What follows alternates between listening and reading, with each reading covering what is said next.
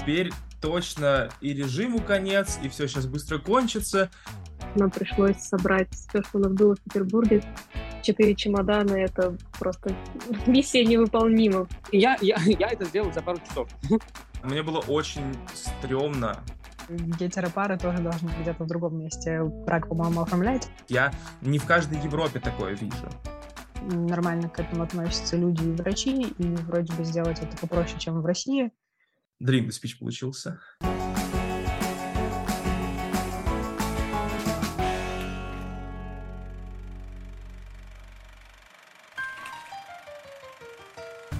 Всем привет! Это подкаст «Квир-культуру» кинофестиваля «Бок о бок».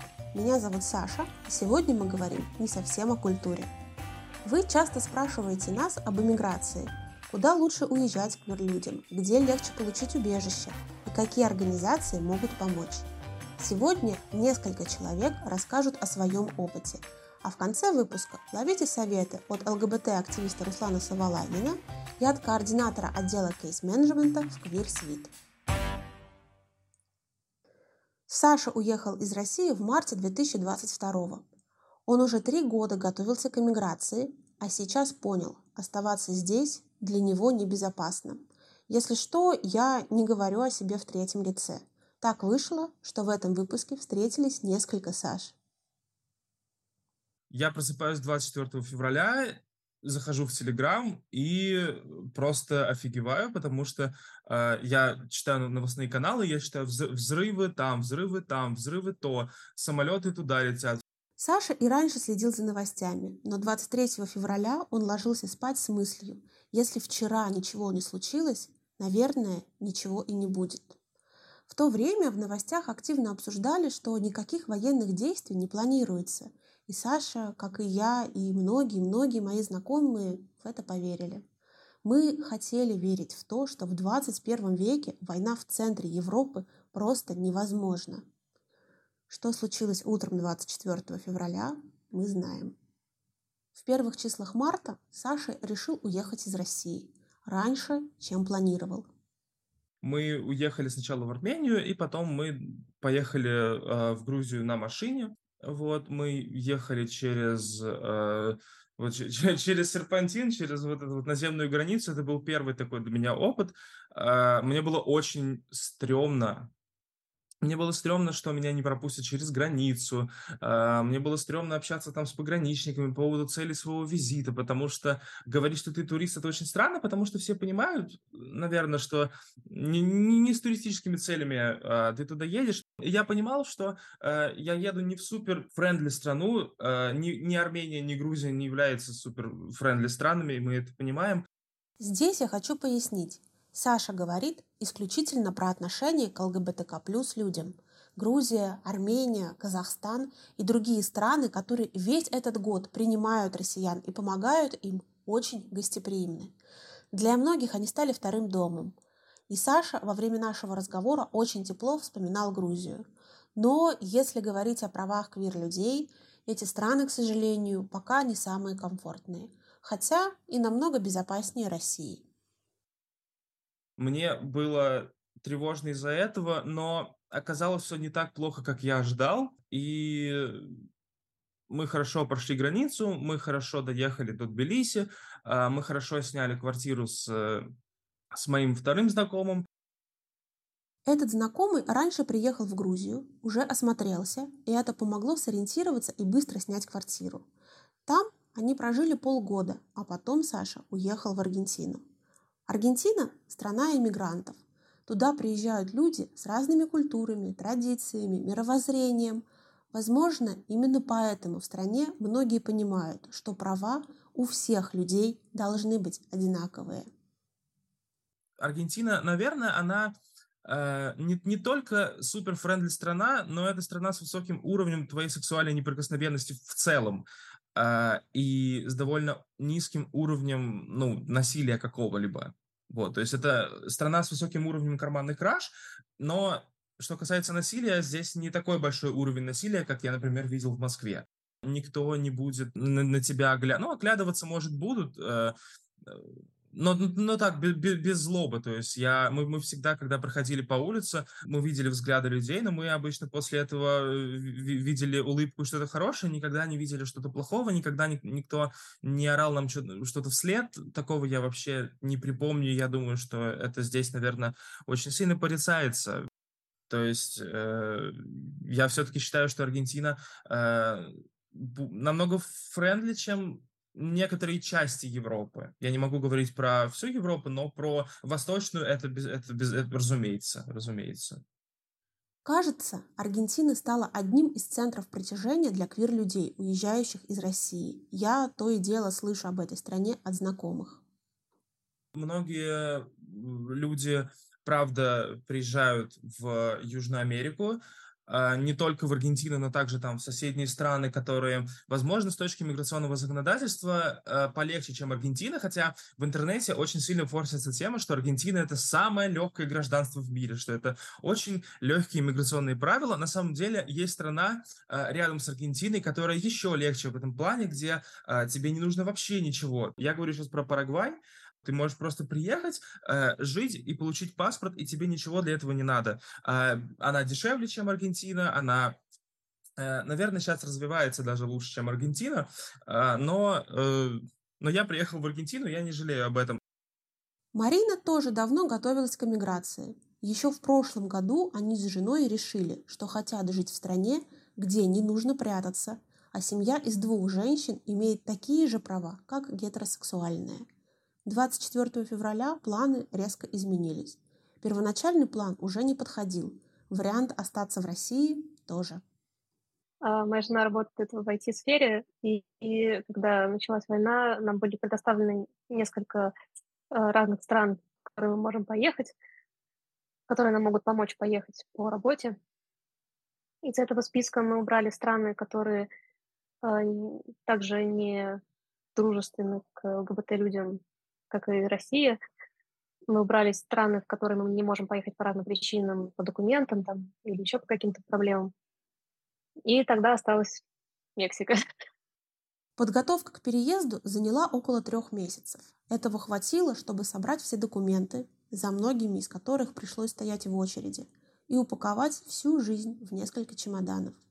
Тогда они еще не знали, что это только начало пути.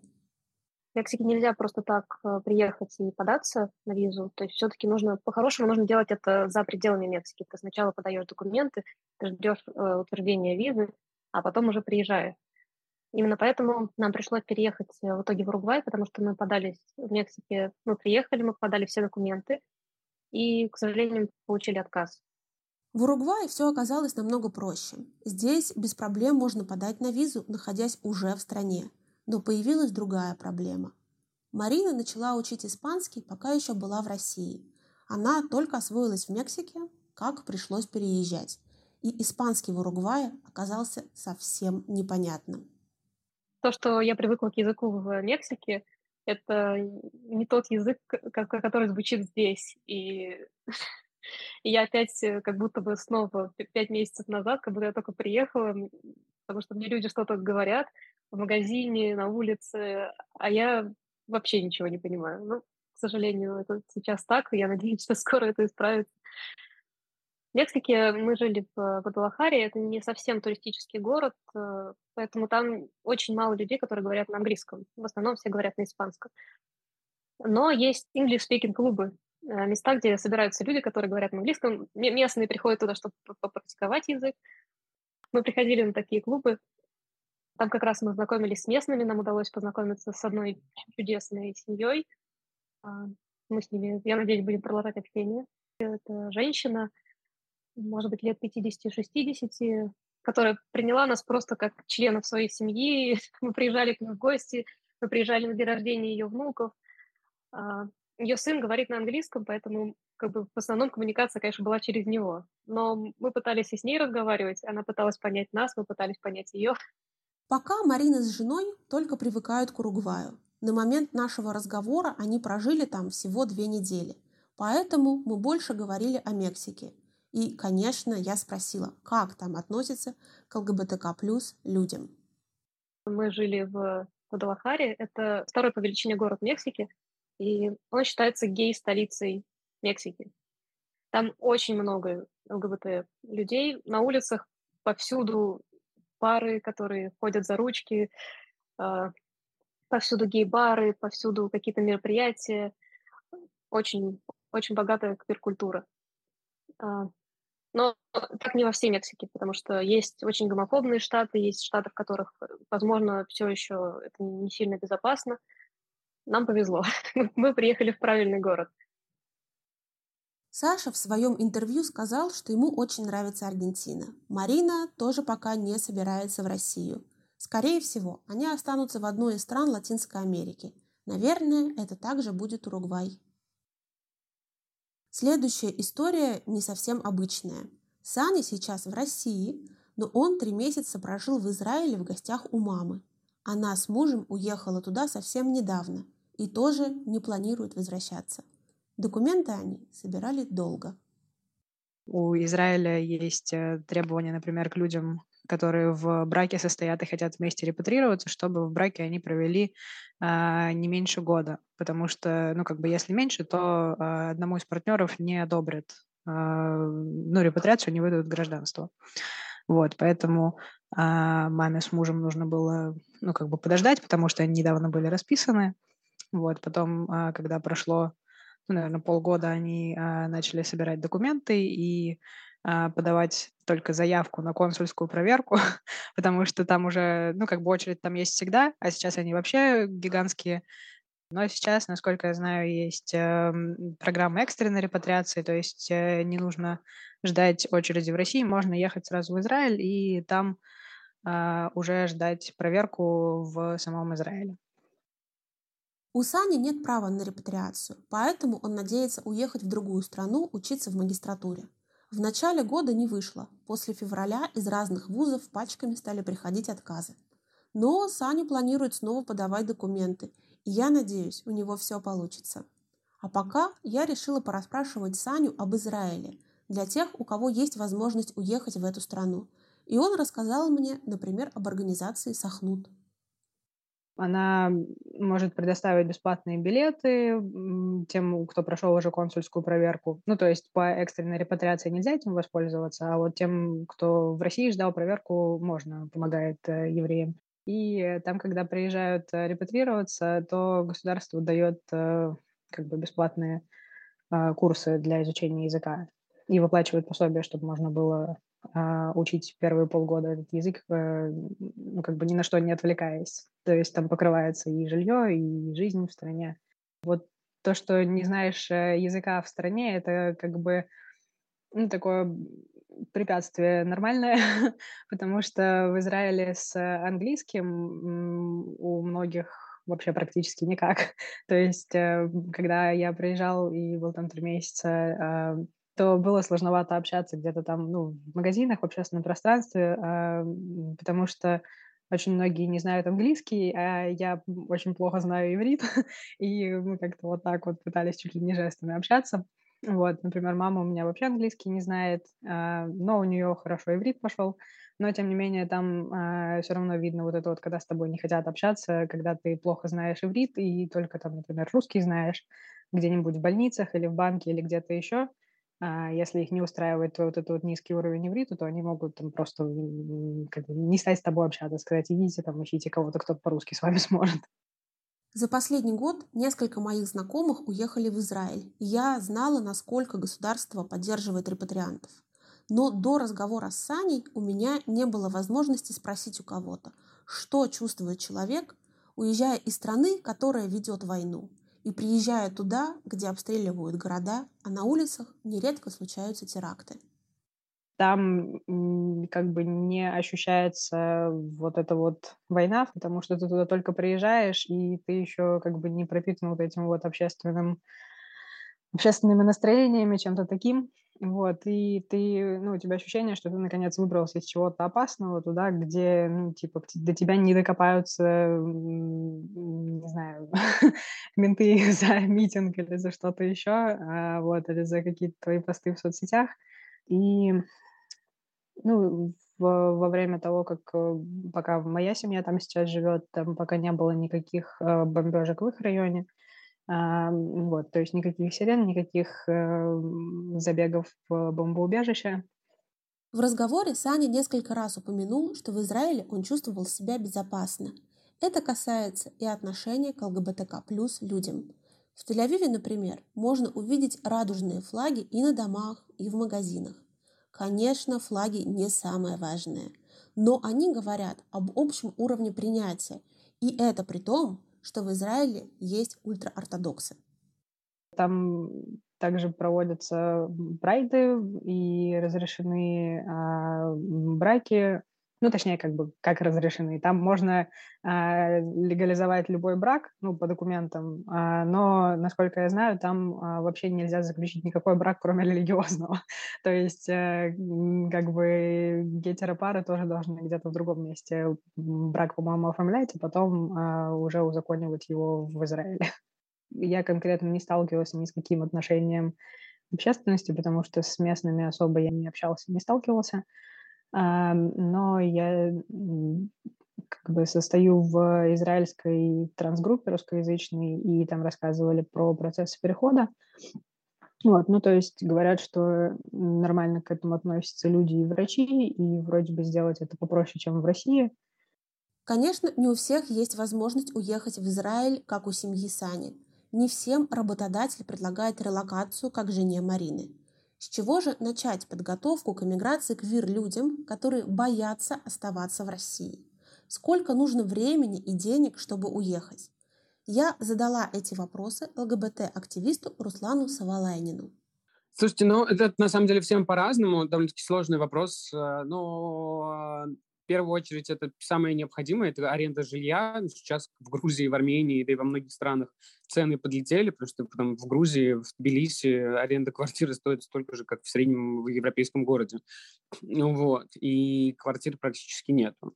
То есть первый шаг если задумались о переезде, это, конечно, подготовить все документы. Это свидетельство о рождении, свидетельство о браке, свидетельство о рождении детей, если есть дипломы. Везде поставить апостиль, то есть подготовить документы, потому что, находясь это за, за пределами России, это будет очень дорого. Там, вот это может там, до 100 тысяч э, дойти, только все эти нотариальные доверенности оформить, перевести, отправить документы. Поэтому это первый, первый этап – подготовить все документы. Если есть какая-то специфика с точки зрения медикаментов, то, выбирая страну, под, понять, насколько эти медикаменты доступны, насколько вообще можно это получить. Да? Там для трансгендерных людей, персон это терапия. Для людей, живущих с ВИЧ, тоже медикаменты.